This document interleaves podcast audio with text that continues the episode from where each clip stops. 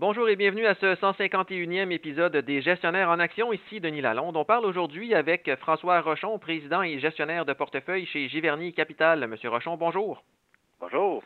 On parle aujourd'hui de vos perspectives 2023 pour les marchés boursiers, surtout en regard de l'inflation qui a l'air de se calmer un petit peu là, avec euh, un taux de 6,5% en décembre aux États-Unis.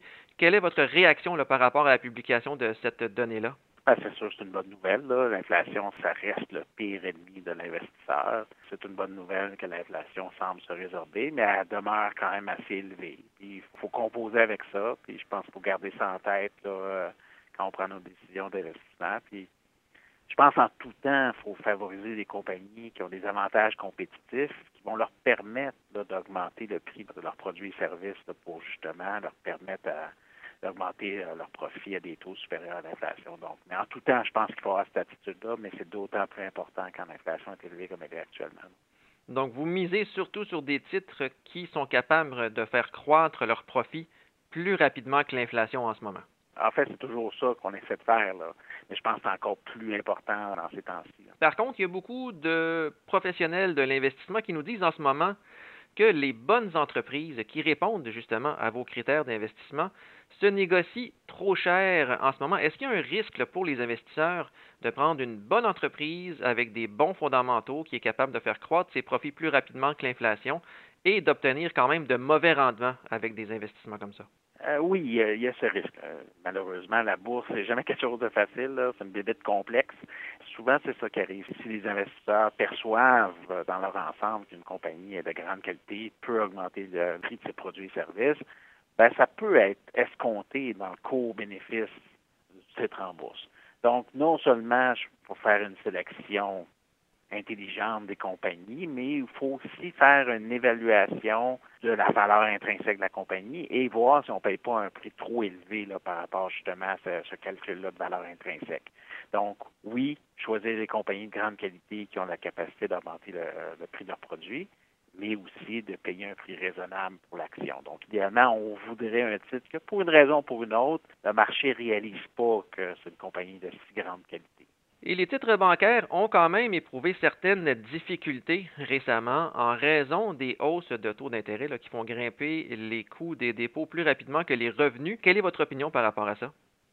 Oui, je dirais que c'est un peu quelque chose qui nous a déçus en 2022. Euh, je dirais on a quand même trois titres bancaires en portefeuille, compagnie américaine. Et euh, on s'avait attendu avec la hausse des taux d'intérêt que les marges d'intérêt, le net interest margin, augmentent un peu plus qui ont réellement augmenté. C'est vraiment comme vous décrivez. Le coût des dépôts a augmenté rapidement, mais les revenus des prêts, c'est pas aligné aussi rapidement. Donc, euh, le niveau des marges d'intérêt est resté similaire à celui de 2021. Donc, ça, c'est un petit peu décevant. Je pense que c'est temporaire. À mesure que les banques vont faire des nouveaux prêts avec des nouveaux taux, ben, ça va lentement euh, probablement augmenter de disons, 2,5 de marge d'intérêt à 3,5% ce qui fait une grosse différence sur les profits. Aussi, en même temps, il y a des banques prudentes qui ont voulu prendre un peu de charge en cas qu'il y ait un ralentissement économique sur des mauvais prêts potentiels. Donc, ça aussi, ça va affecter un petit peu les profits. Je pense que à partir de 2023, peut-être 2024, c'est difficile de dire quand exactement, mais euh, je pense que les, profits des banques de qualité, en fait celles qu'on possède, je pense qu'ils vont reprendre leur croissance. Et du côté obligataire, avec toutes les hausses de taux directeurs qui ont été annoncées en 2022, on a des taux obligataires qui deviennent quand même un peu intéressants. Est-ce que c'est un secteur qui devient plus attrayant selon vous pour les investisseurs?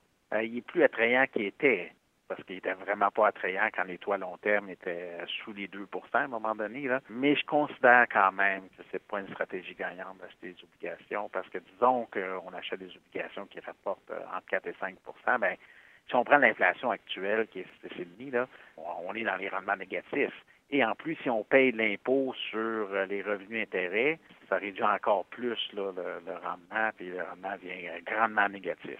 Je pense que la meilleure stratégie, ça reste de choisir les actions. Bon, je pense que les compagnies dans leur ensemble peuvent augmenter leur profit d'autour de 7% par année, versent en moyenne 2% de dividendes. Donc, un portefeuille d'actions, je pense, bien bâti, peut faire autour de 9% dans les années à venir je pense, une meilleure opportunité de placement que euh, les obligations. Et en plus, la partie du gain capital est moins imposée que les, revenus d'intérêt. Donc, je pense, de, n'importe quelle façon on le regarde, je pense que les actions, ça devrait être privilégié par rapport aux, obligations.